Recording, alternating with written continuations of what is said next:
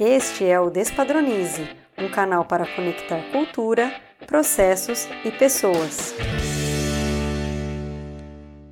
Olá pessoal, começa agora mais um episódio do Despadronize e no episódio de hoje nós vamos falar sobre pesquisa e desenvolvimento de alimentos com uma grande amiga, uma pessoa muito fera nessa área, Cristiane Perenha. Cris, sem palavras para agradecer você por estar aqui hoje. Obrigada, Camila, pelo convite. Adorei. Tô, vou experimentar essa experiência. Tantas vezes juntas, né, né, Cris? Desde a faculdade, para quem não sabe, a Cris foi minha veterana e já trabalhamos muito juntas depois. Ô, Cris, para quem não te conhece, eu queria que você contasse um pouquinho sobre você, sobre a sua carreira. Conta um pouco aí para o pessoal que não, que não te conhece, que está ouvindo. Bom, eu tenho 41 anos, é, normalmente me chamam de Cris, tenho três filhos, então um pedaço da minha carreira são eles, depois eu vou comentar um pouco. É, eu comecei muito novinha, na verdade, com 13 anos eu já trabalhava, eu fazia unha, porque eu precisava me virar, não, não tinha como ficar dependendo dos pais 100%, então eu fazia unha, fazia crochê, eu era, fazia o que eu pudesse para me virar. E com 14 anos eu comecei então a pesquisar o que eu ia fazer, né? Então, tive a sorte de fazer um teste de, de aptidão e já apareceu a criatividade aí. Já era um ponto. E antigamente, né? 20 e tantos anos atrás aí, é, era muito. Falar de criatividade, você era publicitário, né? Nenhum outro campo servia. E descobri depois no futuro que essa característica de criatividade não é comum em PD, em geral, o PID é pragmático, analítico, né? Introvertido. Isso é um estereótipo que a gente precisa quebrar. Eu sou um exemplo. E aí, então, segui para técnico em alimentos no Cutuca. Depois fiz estágio na Rod, aí fui contratada lá, fiquei seis anos. Ah, foi minha escola como profissional, como pessoa e como é, desbravar, né? A Camila me conhece, eu sou uma pessoa que abre as portas, que quer fazer coisa diferente. E eu vou dar vários exemplos aí ao longo da, da nossa conversa. Uma delas foi que eu fui a primeira mulher a ser ponta de uma linha de incêndio da brigada na Ródia. A Ródia tinha 80 anos de história naquela época, nunca nenhuma mulher tinha sido ponta de brigada, que controla ali, né, o, o incêndio. E eu tenho essa, mais esse marco aí. Depois eu fui contratada, fiquei lá durante seis anos e fui comprada na época pela Denisco, agora do POM. E enquanto eu trabalhava, estudava, prestei Unicamp três vezes para passar. Não achem que é assim tão fácil, né? Não é nada fácil. E passei em estatística primeiro, continuei tentando, porque eu queria engenharia de alimentos. Era o único curso que eu queria fazer. E finalmente entrei. Então eu trabalhava durante o dia e estudava, né, à noite, fazia Unicamp à noite. É, não foi nada fácil. Não é, não é para qualquer um, não. E aí, como tava pouco difícil, né, eu me casei. Então, me casei no segundo ano da faculdade. E, então, eu era a mais velha, né, a madura, né, a casada da faculdade, que não ia nas festas, né, e, e trabalhava muito. Eu sempre gostei muito de trabalhar, era a minha paixão, né. Então não me importava muito.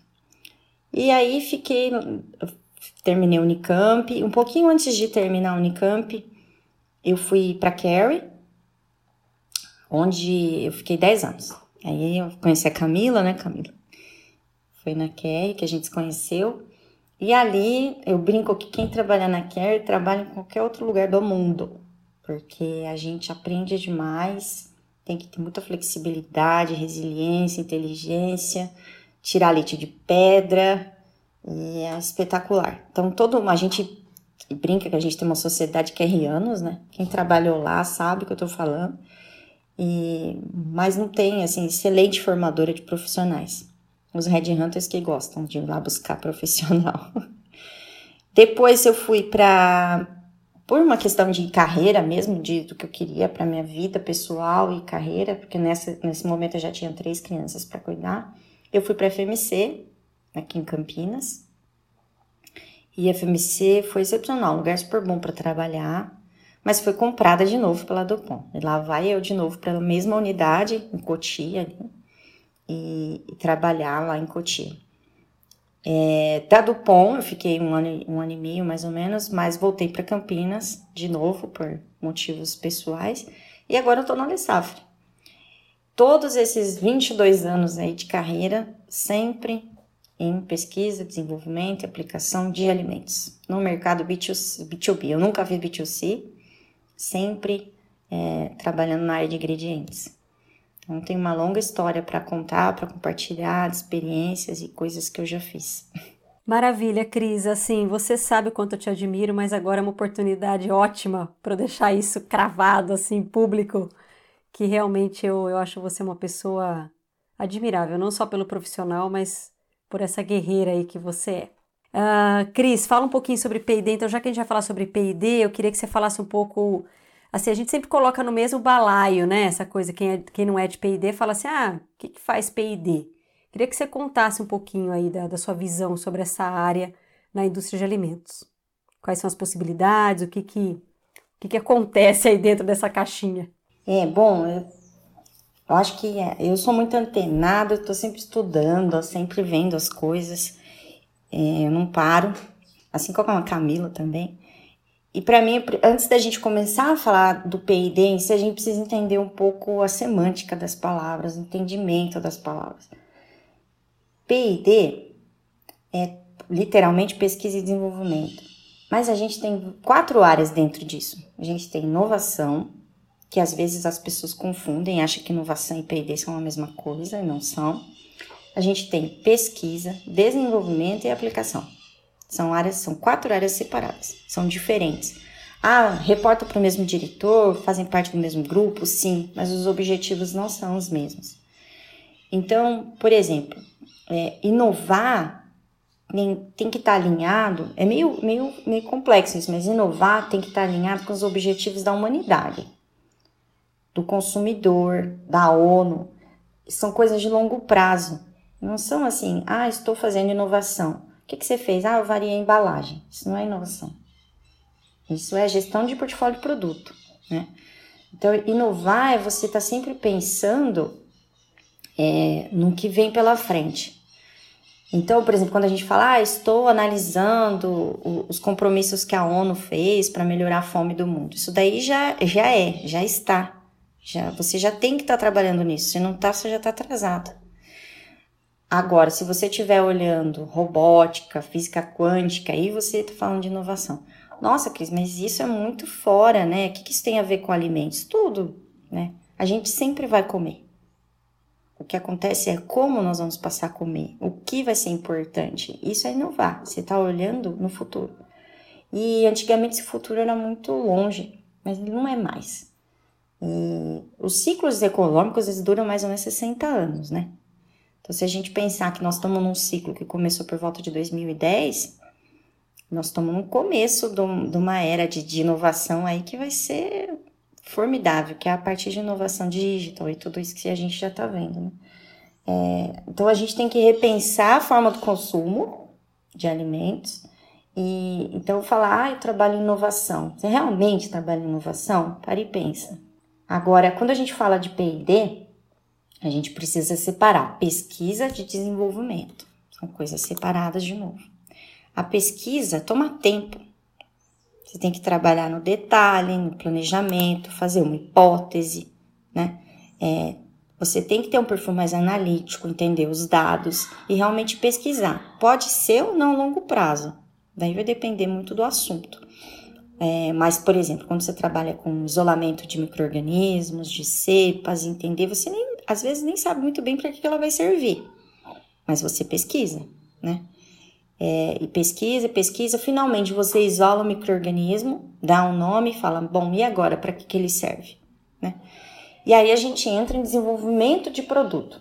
Então, basicamente, tudo que vocês, você brincou, né, coloca no mesmo balaio, que, ah, é P&D, é desenvolvimento de produto. Então, 80% do que a gente ouve de trabalho de P&D é desenvolvimento de produto. O desenvolvimento de produto é basicamente, ah, tem uma demanda, faço um produto, vejo se funcionou, coloco no mercado, monitoro se vendeu, né? É, você precisa da inovação, você precisa do desenvolvimento, mas eles não são a mesma coisa. Quando você fala de, de pesquisa, você trabalha com universidade, né?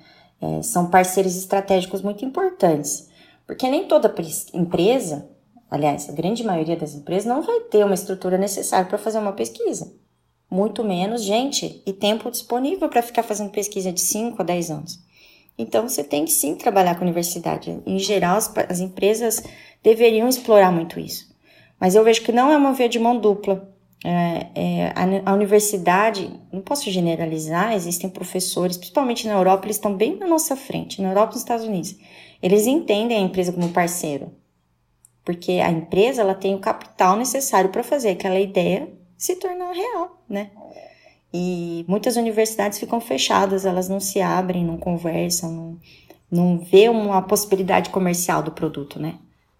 Isso é um erro. E quando a gente está falando de inovação, é, a gente está falando de estar tá olhando para uma demanda que ainda vai existir, uma demanda que às vezes nem o consumidor sabe que ele tem ainda, né? Então aí hoje a gente tem esse termo batido, mas é isso, são as startups. Nada mais são do que um método, né? Para mim, a startup é um método de teste. Você pega uma grande ideia, uma inovação e testa no mercado. Então elas são rápidas, que é o que você precisa na inovação, você precisa testar rápido, porque senão você perde o time. Se você ficar fazendo análise de pesquisa de mercado para ver se o consumidor quer, já foi. Você já perdeu o time. Você já não, não vai mais. É... Já foi. A verdade é que já foi. É... Por exemplo, vou dar um exemplo. Ninguém esperava uma pandemia, né? Quem já estava fazendo ferramenta de, de digital, venda, o mini-channel e tudo isso, já foi. Já, quando aconteceu a pandemia, já era um modelo de negócio que eles já dominavam. E aí, por exemplo, você pega um iFood que cresceu 80%, a Amazon, sem comentários, a Magalu virando uma plataforma de digital para pequeno empreendedor. Fala, nossa, mas a Magalu devia ser uma loja? Não, ela virou uma plataforma para pequenos empreendedores. Isso é inovação.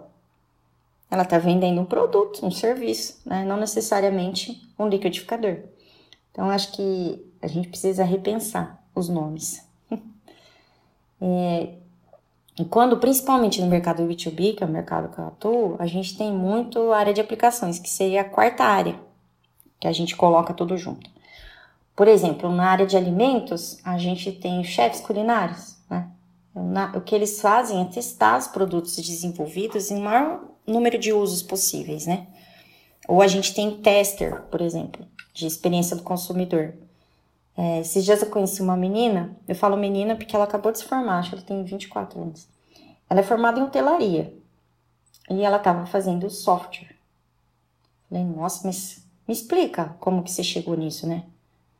que eu fiquei interessada. Ela falou: não, eu fiz hotelaria, eu era muito boa experiência do consumidor, do, do cliente.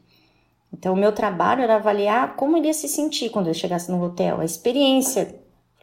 Tem tudo a ver. O trabalho dela é montar como o, o, o usuário vai uh, navegar no aplicativo. Então, ela monta as telas, ela monta o passo a passo do aplicativo e como que vai fluir aquela experiência de uso. E ela é formada em hotelaria. Eu nunca ia imaginar uma carreira dessa para alguém de hotelaria. Então, assim, comece a despadronizar, né, Camila? Tirar das caixinhas, porque realmente não, não, não existe mais uma área só, estão todas misturadas. Outro exemplo de aplicação também, aí voltado um pouco mais para a área de alimentos, é, sempre que a gente desenvolve um produto, fala a gente, aí eu ponho, eu sempre fui aplicações e P&D vou botar o chapéu de, de P&D, a gente acha que só tem um uso para aquilo.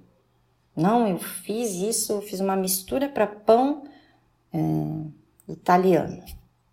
Aí quando você vai ver, o produto tá vendendo. Você fala, nossa, que legal, onde que estão consumindo tanto pão italiano, né? Vou lá olhar. Estão usando para fazer outro pão. Você nem sabia que era possível. É, esse novo, nova maneira de usar o produto vem muito da área de aplicações. Aplicações têm por função conhecer uh, como se usa aquele produto, né? E, dá um destino ou vários destinos para aquele produto. Então é um complemento aí, né?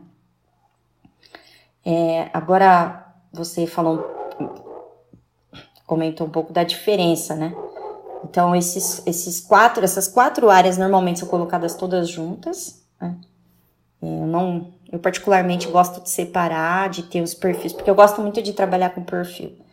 Então, como que você vai colocar alguém para fazer inovação que seja analítico demais? Ele vai perder o time. Ele fica analisando, analisando, enquanto ele não estiver seguro, ele não faz, e aí já foi. Então, você tem que, em geral, trabalhar com pessoas mais criativas, mais arrojadas. Quando você vai trabalhar com pesquisa, não tem jeito, tem que ser alguém mais analítico, que presta atenção ao detalhe. Né? Então, eu gosto de separar os grupos, é, ser misturados, mas cada um com seu perfil predominante. Ô, Cris, eu brinco que isso daqui não é um podcast, é uma aula. E, e aí, às vezes, vem sempre pessoa, pessoas perguntarem: ah, o que faz o PID, né? Tá aí, gente, a primeira aula já tá dada com essa super resposta. E, e ô, Cris, tem muita gente que fica um pouco frustrado, né, com essa coisa. Ah, nossa, você falou tudo. Porque tem gente que fica frustrado assim, ah, mas eu fui para o PID, mas veio muita fórmula da matriz e eu não estava criando. Exatamente isso que você falou. Tá, mas aí você deveria ir a inovação. Como que é esse desafio e esse alinhamento entre o inovar e, entre aspas, o aplicar fórmula da matriz? Bom, Camila, são tem muitas, muitas questões dentro dessa pergunta, tá? Primeiro é importante falar como cada tipo de empresa lida. Óbvio, não quero estereotipar, é um, é um número assim, representativo que se comporta dessa maneira, né? Então, quando a gente fala de inovação, não é o porte que define, sabe? É, em geral, as pequenas, elas são, elas são ágeis, elas conseguem não ter muita burocracia, e conseguem realmente fazer um produto diferente que ninguém tinha e lançar e o produto ir bem, né? Só que, em geral, elas não têm capital para investir e manter esse produto no mercado até que ele ganhe peso em faturamento e aí acaba desistindo. Mas não que o produto não era inovador, simplesmente o consumidor não estava pronto. Vou te dar um exemplo de indústria de alimentos. A Jasmine começou faz muitos anos. Quando a Jasmine começou, o pessoal falava: Nossa, mas esse, esse biscoito não tem açúcar, né? Esse biscoito é diferente, biscoito seco. A Jasmine virou um monstro. Por quê? Hoje, acho que deve ter uns 10 anos mais ou menos, o mercado está tá preparado, ele quer comer um alimento saudável. Só que toma tempo, inovação toma tempo. Não é todo mundo que descobre da noite para o dia um produto milagroso que mudou o mundo. Isso daí realmente é utopia. É, agora, Aí quando você vai para uma indústria média, em geral, ela consegue fazer desenvolvimento de produto e aplicação. Então não significa que eu vou estar numa empresa grande, uma empresa forte economicamente, eu vou fazer inovação. Tem que tomar muito cuidado. Porque essas empresas têm um capital maduro, têm um faturamento esperado e têm uma entrega de resultado. E ela precisa manter o portfólio rodando, incrementar o portfólio, administrar o produto que não está indo tão bem, mudar uma fórmula. Então é o dia a dia. Então, se você realmente vai procurar. Agora, tem empresa média que está se organizando para ter coisas diferentes, trabalhar com universidade, porque ela sabe da própria limitação de não conseguir ter um departamento dedicado. Então, eu acho que por exemplo, você fala da a pessoa que entra numa empresa e fica frustrada por não estar tá fazendo inovação. O que, que ela fez para mudar isso? Que tipo de ideia que ela gerou, ou projeto, proposta de projeto que ela levou para gerente dela, ou coordenador, seja lá quem for, falou: olha, eu queria participar 10% do meu tempo nesse projeto. Eu acredito muito nessa ideia, eu pesquisei, montei esse planinho aqui, ainda que simples. Ou escreve para a gente, pede ajuda para montar, né? A gente ajuda e chega e fala: Olha, eu queria 10%, será que eu posso? Uma manhã dos meus cinco dias de trabalho trabalhando nesse projeto? Tô para ver um gerente de PD que vai falar não, né? Porque não, não faz sentido. Agora, simplesmente cruzar o braço e falar, ah, eu fiquei esperando uma ideia simplesmente inovadora que ia mudar o mundo, essa ideia não veio, não sou de PD. Bom, é, realmente não é. realmente precisa repensar, né? Porque é uma carreira de longo prazo, tem que ter paciência. É, e, e é muito interessante isso, né, Cris? Porque se a gente quer movimentar, a gente precisa ter ação. Como você falou, não ficar olhando para o céu e é, achando que as coisas vão aparecer como uma luz divina, né?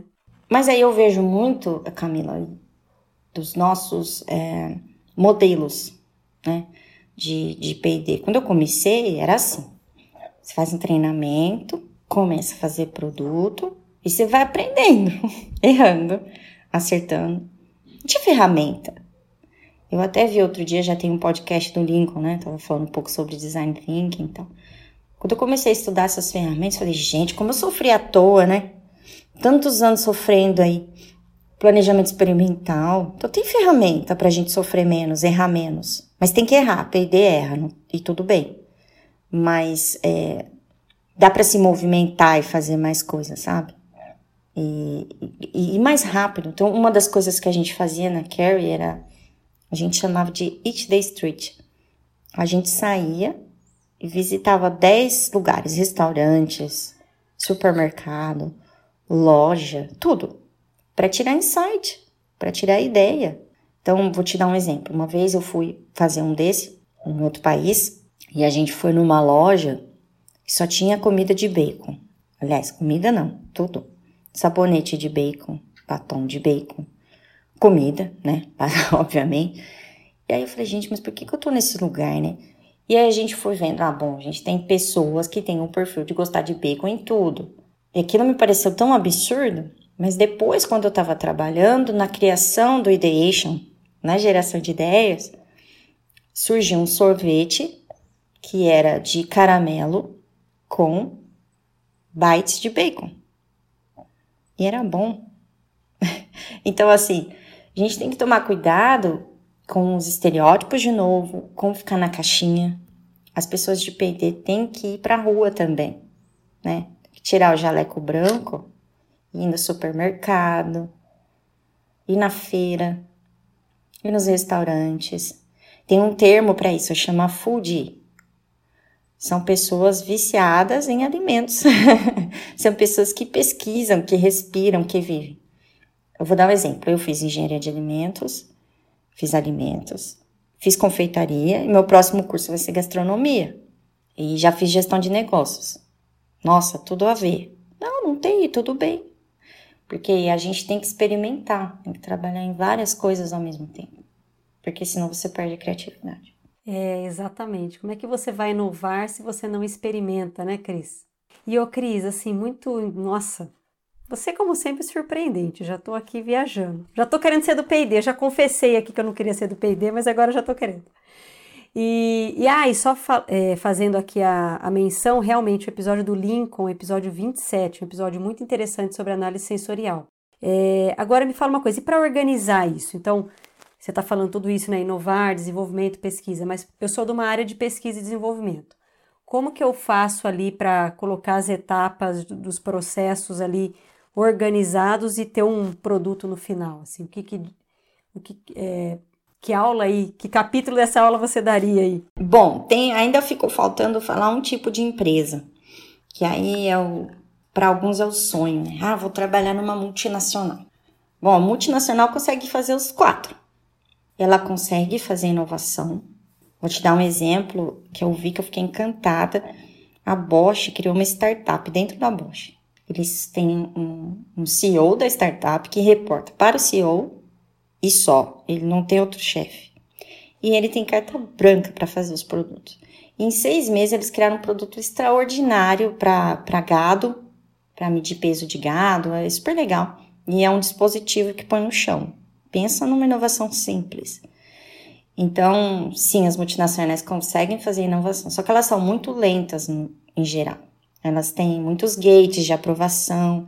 E se ela demorar, ela perde o time.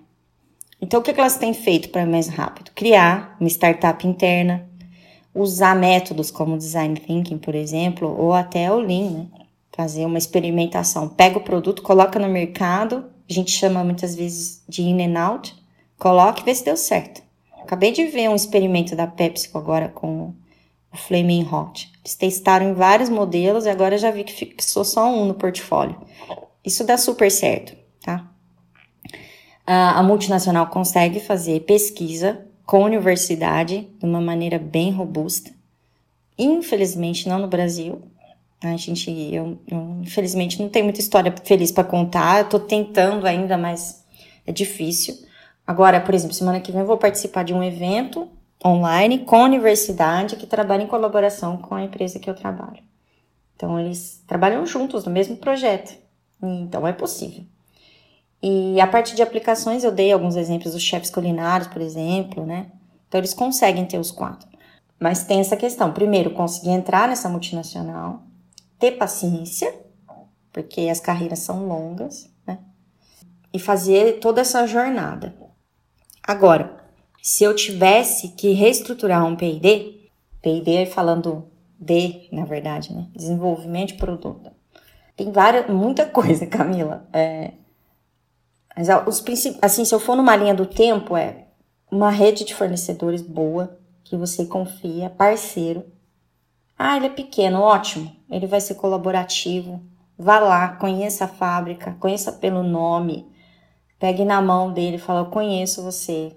E ele vai te ajudar a desenvolver seus produtos. Porque os fornecedores são fonte de conhecimento. Né? Você não precisa conhecer super todas as teorias da farinha. Você tem que conhecer. Trabalhe colaborativo com ele. Planta piloto é extremamente importante. Então, investir um pouco nisso. Aí existe um mito aqui. Eu, eu sempre vejo. Ah, eu não tenho dinheiro para investir.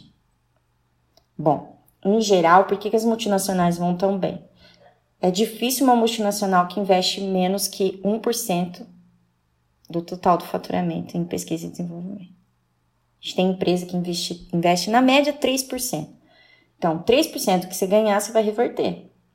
Ah, mas esse ano ainda não tá. Junta junta dois, três anos e faz uma programação que a gente chama de CAPEX e, e dá para fazer. É, contrata alguém local, tem fornecedores locais que conseguem montar os equipamentos tailor-made. Então, é, a planta piloto é realmente importante. É, porque o que você faz no Becker, a hora que você aumenta a escala para 20, não aparece a mesma coisa. É muito importante. Outra coisa, tem alguém de aplicações no seu time. Sempre. Porque, como eu disse anteriormente, eles fazem é, a experiência de uso do produto, que nem sempre é o, o que foi idealizado pelo pesquisador, né? Então, por exemplo, ah, eu trabalho com um chocolate. Tenha um chocolatier na equipe, tenha alguém que sabe fazer. Ai, mas isso é muito chique, custa muito caro. Então contrata uma confeiteira. Vai numa padaria, pega alguém que adore trabalhar com chocolate e forme ela, né? Deixa ela ficar muito boa. É, quem me conhece sabe que eu sempre trabalhei com esse perfil. Então, a gente precisava de alguém para panificação. O Cafu na época, né? O Ronaldo já estava na equipe. Era padeiro. E hoje, depois você faz uns padrões com ele, que ele tem uma história linda para contar também. É, então tenha alguém que conheça a aplicação, sabe? O uso do teu produto, porque não é correto dizer que você conhece o seu produto, sabe? As pessoas acham usos para eles. É, outra coisa também é montar uma pequena equipe de análise sensorial, ainda que seja cinco pessoas, ainda que seja cinco pessoas, sabe? Treina, ensina os métodos, codifica a amostra, são muito importantes é, ajuda a, a despersonalizar a decisão, sabe? Ajuda a racionalizar a decisão. Acompanha, monitora o produto. Ele foi bem? Não foi. Rapidamente reage, muda. Não fica esperando, sabe? Ai, meu chefe não pediu para mexer, mas você tá vendo que não tá bom, né? Ah, mas o comercial não quer. Conversa, seja proativo, participe das decisões da empresa. Né? Comemore quando o produto fica bom. É importante a equipe recebe como um feedback de trabalho bem feito. Então, olha, conseguimos, olha que legal, nós fizemos um produto, deu certo, dá amostra. É importante manter o time animado para fazer, porque demora. Os projetos são demorados, parece que aquilo não vai acabar. então, quando acaba, é importante dar um ponto final: olha, acabou. É, e outra coisa que eu gosto também é não fazer um projeto por vez. Eu não gosto, porque eu acho que você aprende intermitência, o ir, vir, uma coisa que você errou ali, Então, por exemplo, não tenha medo de contratar alguém que não tem expertise. Por exemplo, ah, eu tô procurando alguém para vaga de lácteos, mas eu quero alguém que sempre trabalha com lácteos. Isso é um erro. Avalia bem se você precisa de alguém que trabalhe com lácteos ou um perfil. Que perfil que você precisa, né? Porque às vezes essa pessoa vai trazer conhecimentos de gestão do projeto, de criatividade, solução de problemas, que você se aplica em qualquer coisa, em leite, em pão, em bolo, seja lá o que for. Então pensar nisso. Manter o pipeline organizado. Ah, mas eu não tenho ferramenta de gestão, não tenho Salesforce. Faz uma planilha, né? Faz uma planilha, faz dashboard da planilha, acompanha as KPIs. Ah, por exemplo, qual que é a conversão? Tem muita empresa que não mede conversão. Por exemplo, entrou 10 projetos. Quantos eu realmente consegui fazer? Quantos foram, quantos deram sucesso desse projeto? Você sabe seu número? Importante.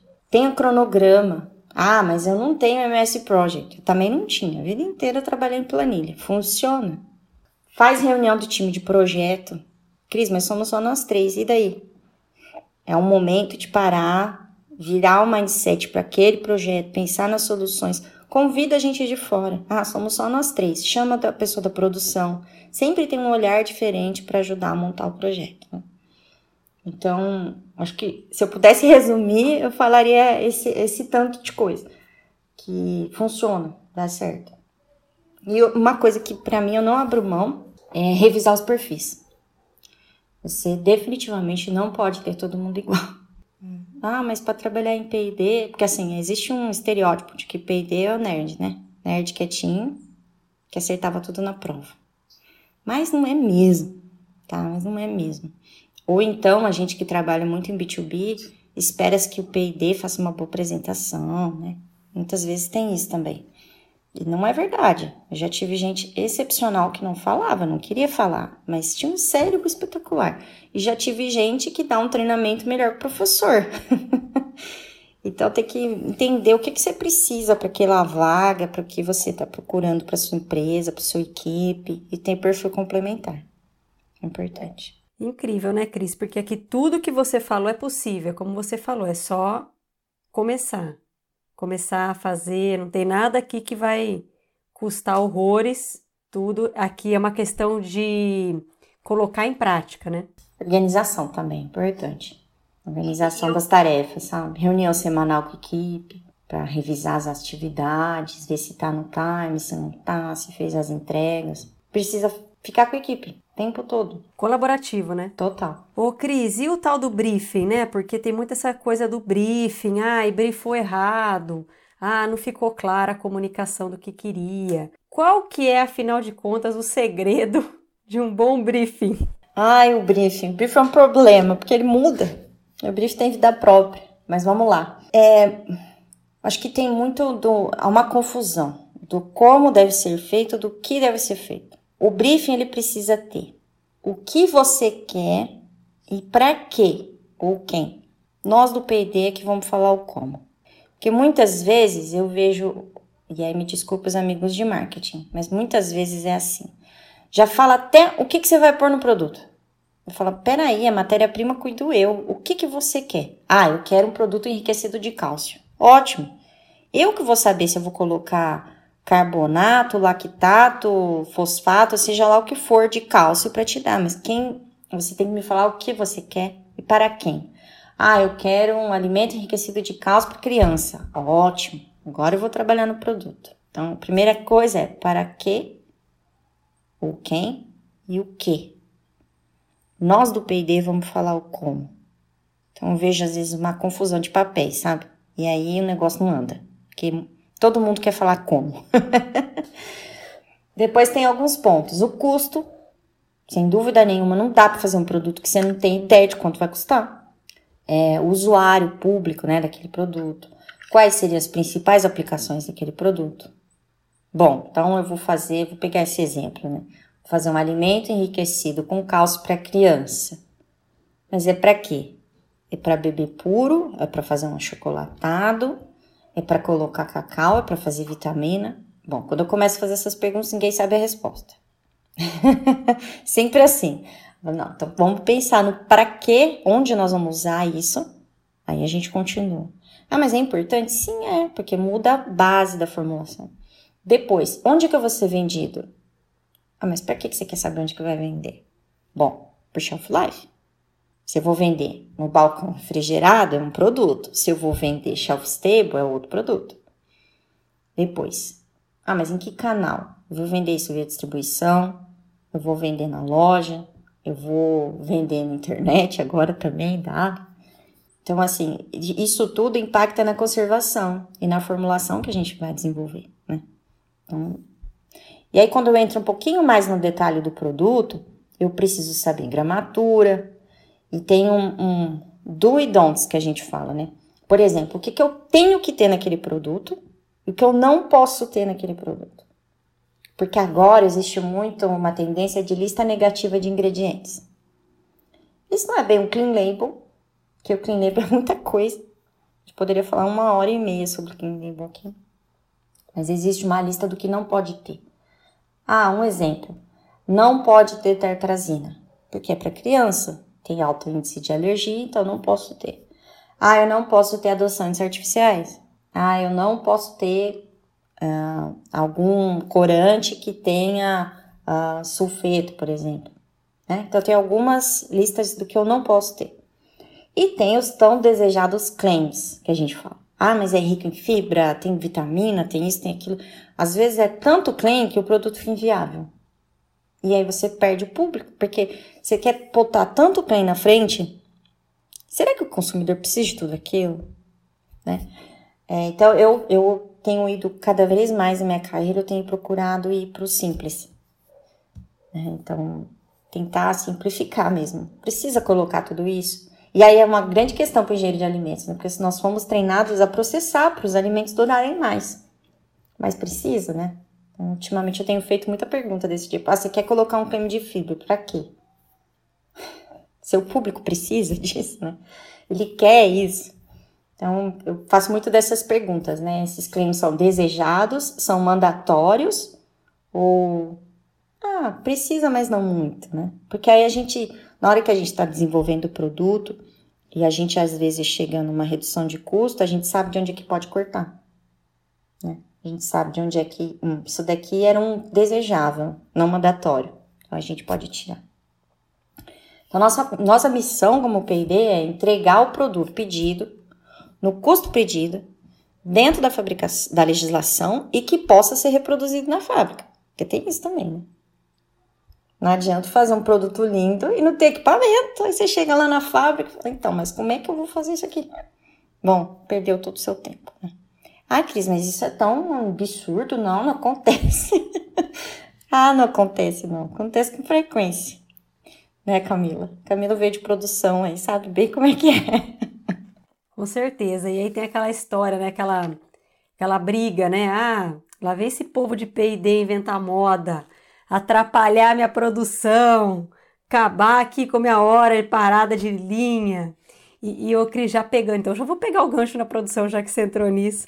É, como que é essa coisa da comunicação com a produção, né? Eu acho que tem muito essa rixa, entre aspas, mas eu acho que também ali é, tá para isso, né? É, como você falou, é colaborativo, é um depende do outro, né? Como que você vê essa questão da, da comunicação entre produção e, e P&D? Bom, Camila, aí eu, aí eu tenho que tirar meu chapéu para Care, porque lá P&D e fábrica são parceiros. Apesar dessa coisa, ah, tá comendo meu tempo de linha, vai aumentar meu labor e tal, a gente trabalhava junto. E depois que eu saí de lá e outros lugares que eu fui trabalhando, eu fui vendo maneiras de aprimorar isso, sabe? Então, é, para mim, P&D e fábrica, eles são parceiros, eles são do mesmo projeto. Então, eu defendo que pelo menos uma pessoa da fábrica e qualidade tem que estar no projeto desde o primeiro dia, do dia 1. Um. Então, quando eu falo grupo de projeto, tem que ter alguém da fábrica, porque eu já cansei de ver a gente pegar um produto e depois não rodar, porque não tinha ninguém analisando aquilo. Eu falo assim, gente, vocês bateram a cabeça, isso daí não vai passar na linha, né? Então, imagina você. E aí eu me coloco no, nos pés, nos sapatos do pessoal da fábrica. Imagina você receber um produto que você não sabe o que, que é, nunca ouviu falar, não teve chance de comentar se podia dar errado, se estava fora do, da gramatura qualquer coisa assim. É muito ruim, né? E aí você imediatamente vai entrar numa posição de defesa. Tipo, cruza o braço e fica olhando, dá errado, né? Se você não foi envolvido. Então, eu hoje eu aprendi alguns modelos de trabalho que a gente chama de scale-up, né? E daí tem as aprimorações do scale-up, que é sempre ter alguém da fábrica no projeto. Desde o começo, eu falo, nossa, mas o que eu tô fazendo aqui? Tá falando do preço, da estratégia de implementação do negócio. Ótimo! É muito bom que você escute tudo isso, porque quando chegar na fábrica, o produto é seu também. Você vai fazer ele dar certo, entendeu? E a chance de dar errado na fábrica é, cai quase zero, porque você estava lá desde o começo. Eu vou dar um exemplo. É, faz a forma que não cabe na caixa. porque ninguém, em nenhum momento, teve a brilhante ideia de ver se o, o Booker, o Carrier, né, foi escolhido em função da, da densidade que o produto precisava ter. Olha só que coisa simples, né? Não, foi. Ah, a escolha foi simplesmente por custo, tá? Mas alguém olhou se aquilo ali vai dar densidade que vai passar no equipamento, que vai caber na caixa? Normalmente, quando você tem alguém da fábrica, ele vai olhar o pó e vai falar assim: nossa, gente, isso aqui não vai passar, não. Tem que mudar? Então, parece um exemplo super bobo, mas com certeza alguém já teve um caso desse, que não cabe na caixa, que deu névoa e não selou, que não coube no, no potinho, no saquinho, seja lá o que for. Então, em mistura seca sempre dá esse tipo de problema. ok? Acho que esse, não sei se responde sua pergunta, espero que sim. Não, mas eu acho assim, é, é até uma coisa até antiquada, né? Você pensar em ilhas, né? Hoje você pensa em células de trabalho. Então, assim, quem está escutando agora, neste momento, esse podcast, por favor, se você ainda faz um, um produto e não chama o pessoal de fábrica, ou enfim, todas as pessoas envolvidas como um regulatório, enfim, todas as pessoas que deveriam, você está errado, com certeza. Está trabalhando na, na, na, lá na dezenas de, na décadas atrás. E, ô Cris, eu vou voltar, vou falando de produção, vamos voltar. Você falou muito lá da parte sensorial, né, que, que da importância da parte sensorial. E quem conhece a Cris sabe, a Cris trabalhou muito tempo com a parte sensorial. Eu queria que você falasse um pouco da sensorial, porque tem muito aquela coisa, né? O produto tá ótimo. Aí você leva lá pro dono, mas o dono escolhe justo o B que não passou na sensorial. Como que é isso? Conta um pouco aí dessa parte de sensorial, que, que, que dicas você daria aí para a galera que está ouvindo? Eu, quando, quando eu, eu trabalhei com sensorial um tempo, agora não, não mais, mas é o que para mim ela é importante porque passa a ser imparcial, uma decisão imparcial e científica. É uma decisão baseada nos dados e não é o gosto de alguém, né? Muitas vezes a gente vai fazer degustação, fica todo mundo olhando pro chefe, esperando o que ele falar que é o bom. Ele falou, todo mundo concorda, né? E aí eu falo, mas ele sozinho vai decidir vai representar estatisticamente a maioria das pessoas que vão consumir esse produto. Eu até respeito, em algumas empresas a gente vê que o dono realmente tem muito feeling. O cara não tá ali à toa, ele acertou muito mais do que ele errou. E eu respeito. Mas, infelizmente, essas pessoas são cada vez mais raras, né? E aí você vai basear toda a decisão de um lançamento em uma pessoa que gostou ou não. Então, para mim, é uma questão de estratégia. É uma questão de tomada de decisão. Né? É, eu também não sou a pessoa super analista de dados, não. Eu sou muito mais de criação do que analítica. Mas em algum momento, como gestora, você tem que tomar decisão baseada em dados. A análise sensorial é uma dessas decisões. Além disso, ela passou a ser um importante aliado do marketing na inovação, na, no lançamento de novos produtos, na experimentação, na análise do que o consumidor quer, do que ele precisa, do que ele é, quais são os fatores que vai decidir ele comprar ou não aquele produto. Então, nossa, dá para trabalhar em sensorial e marketing, dá um, muito, muita conversa aqui, né? É, e é como eu disse, no começo parecia uma ciência inatingível, um negócio muito complexo. É, dá para fazer simples, Dá para fazer com um grupo de cinco pessoas ali da sua equipe, com um cara do escritório, é, um, uma recepcionista, um pessoal da qualidade, sempre muito bom também para fazer sensorial. Então não precisa de grandes investimentos para fazer sensorial. É uma questão de, de método, conhecer um pouco o método. Basta querer, né? E, e ouvir aqui o Lincoln no, no 27, no episódio 27, que ele fala bastante dicas lá. É, e a tecnologia, Cris, veio para ficar, veio para ajudar? Como que você vê esse negócio da tecnologia? É, tem a Notco, que trabalha muito com essa parte de inteligência artificial, enfim, como que você vê essa parte de tecnologia na área de P&D? A gente está bem atrasadinho. Para quem se diz inovação, pesquisa, eu acho que a gente é bem atrasado. É, maioria dos meus amigos, das pessoas, trabalham com formulação e Excel até hoje, né? Não tem sistema de gestão de forma, não faz análise dos dados, né? Porque pensa no departamento para gerar dado P&D, basta querer. Você tangibiliza quase tudo ali. Ah, como é que eu vou saber se o miolo do pão tá bom ou não tá? Faz uma escala, faz virar número, tira foto, uh, faz volume. Tem um monte de análise que dá para fazer é, tangibilizar e fazer análise dos dados. A gente é muito pobre nisso, né? É, o que eu tenho, tenho visto é que existe uma, muitas vezes, uma passividade. É, ah, estou usando Excel. Ah, o que, que você foi fazer para criar um sistema de gestão, ainda que simples, né? Então, em geral, eu vejo as empresas pequenas bem boas nisso. Ah, quando o dono tem uma cabeça aberta, ele vai atrás, ele cria um software interno que funciona e atende aquela demanda ali. Então é uma coisa para a gente pensar. Isso, e assim, eu estou sendo bem simplista, estou falando só em gestão de formulação, né? É, depois tem toda a parte de análise de dados. Gente, BI está na internet, aí você consegue fazer um curso de BI rapidinho, você faz análise dos seus dados, tira conclusões mais precisas, né? É, nem tô indo em inteligência artificial, então bem mais lá embaixo, porque a gente ainda, infelizmente, tá aqui. Óbvio, tem empresas em outro nível, né? Mas aí são sistemas muito caros, e aí as pessoas ficam olhando só pro caro, pensando, né? Sonhando, ah, esse eu não consigo, é muito caro, mas o que, que dá para fazer, né? Vou te dar um exemplo. É, eu trabalho com assistência técnica também. Então, a gente coleta muitos dados do campo, né?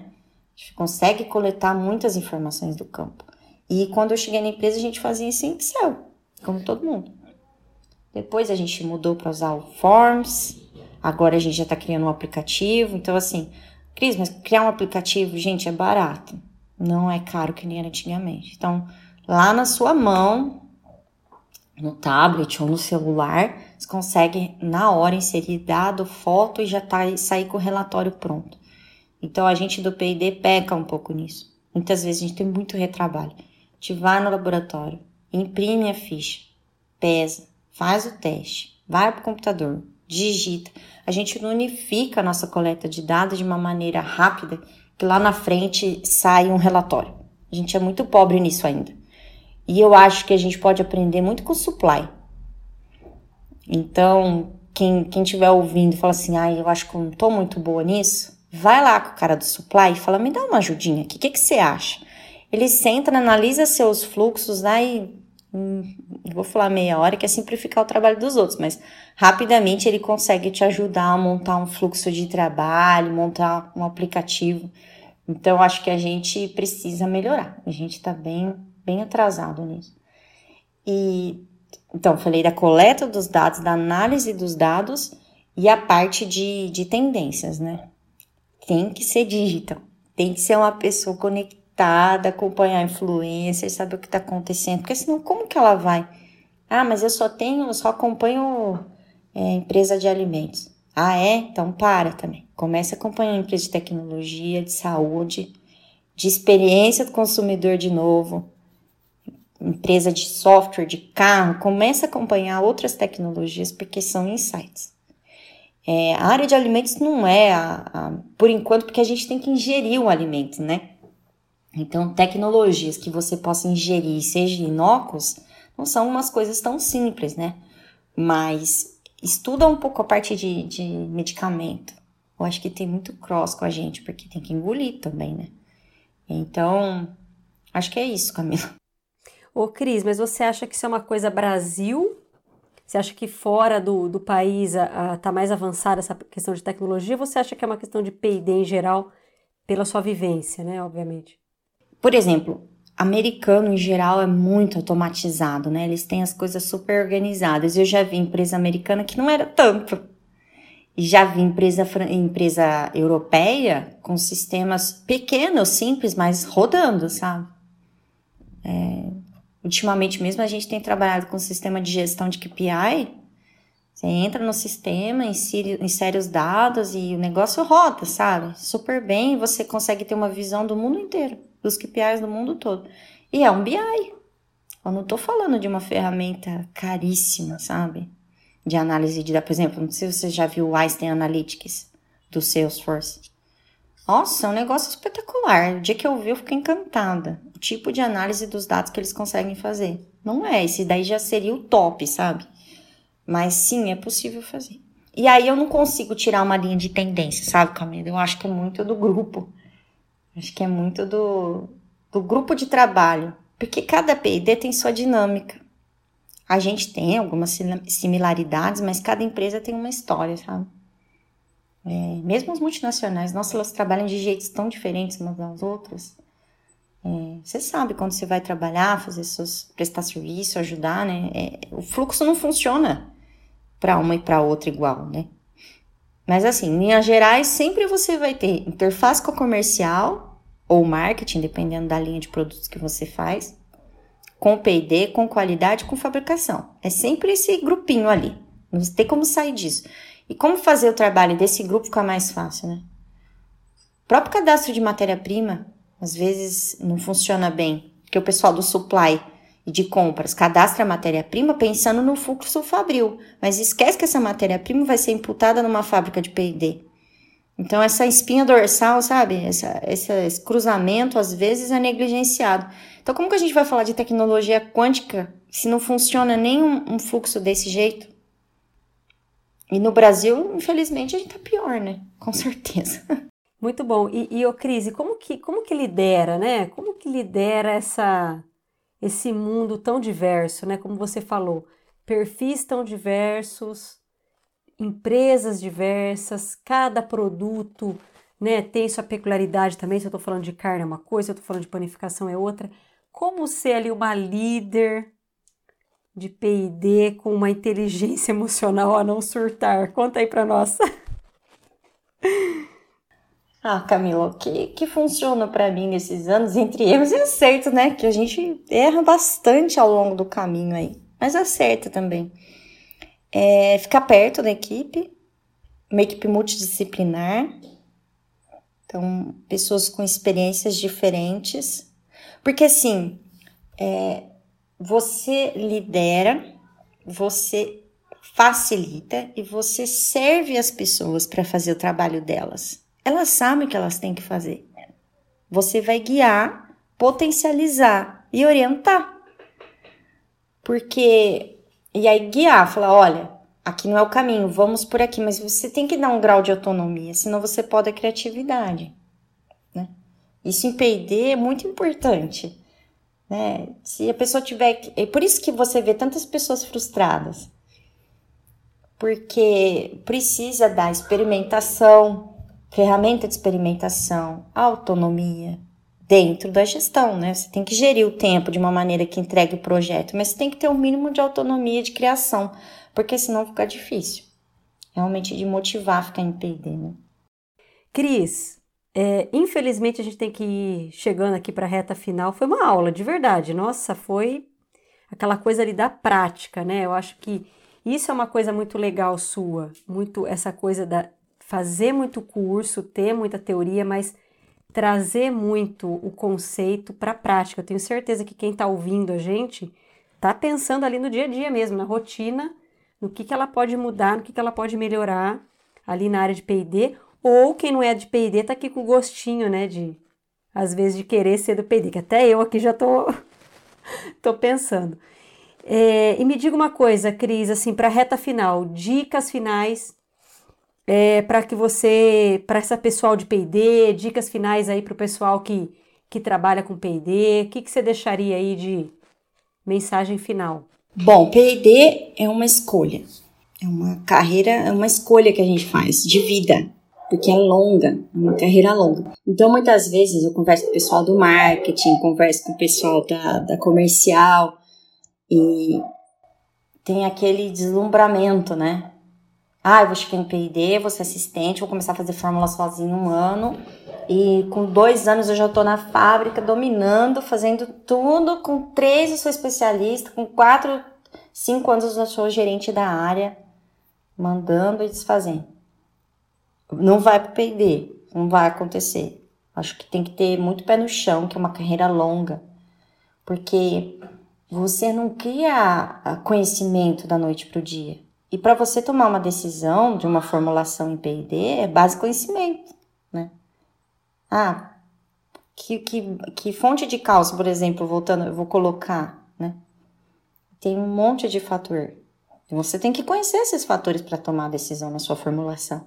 Então é uma carreira que toma tempo, né? Você aprende um dia depois do outro. Né? Então tem que saber que você não vai virar especialista em dois anos. Isso não, realmente não vai acontecer porque você não vai ter conhecimento suficiente para tomar as decisões corretas. Isso é uma coisa. A, a outra coisa é criatividade. Acho que tem que ser, tem que gostar de experimentar. Tem que ser alguém que gosta, curioso, né? Não é uma pessoa que fala, ah, eu li um artigo uma vez e tá bom, acho que não mudou, né? Tem que estar tá sempre se atualizando, tem que, tem que ler os artigos, é, porque muda, né? A ciência vai se descobrindo. É, e, e assim, tem muito daquela coisa, né? Ah, eu quero ser especialista, eu quero ser gestor. Ainda tem essa pergunta. Você pode ser um monte de coisa na sua vida, né? Não se limita pelo que você quer ser lá no final.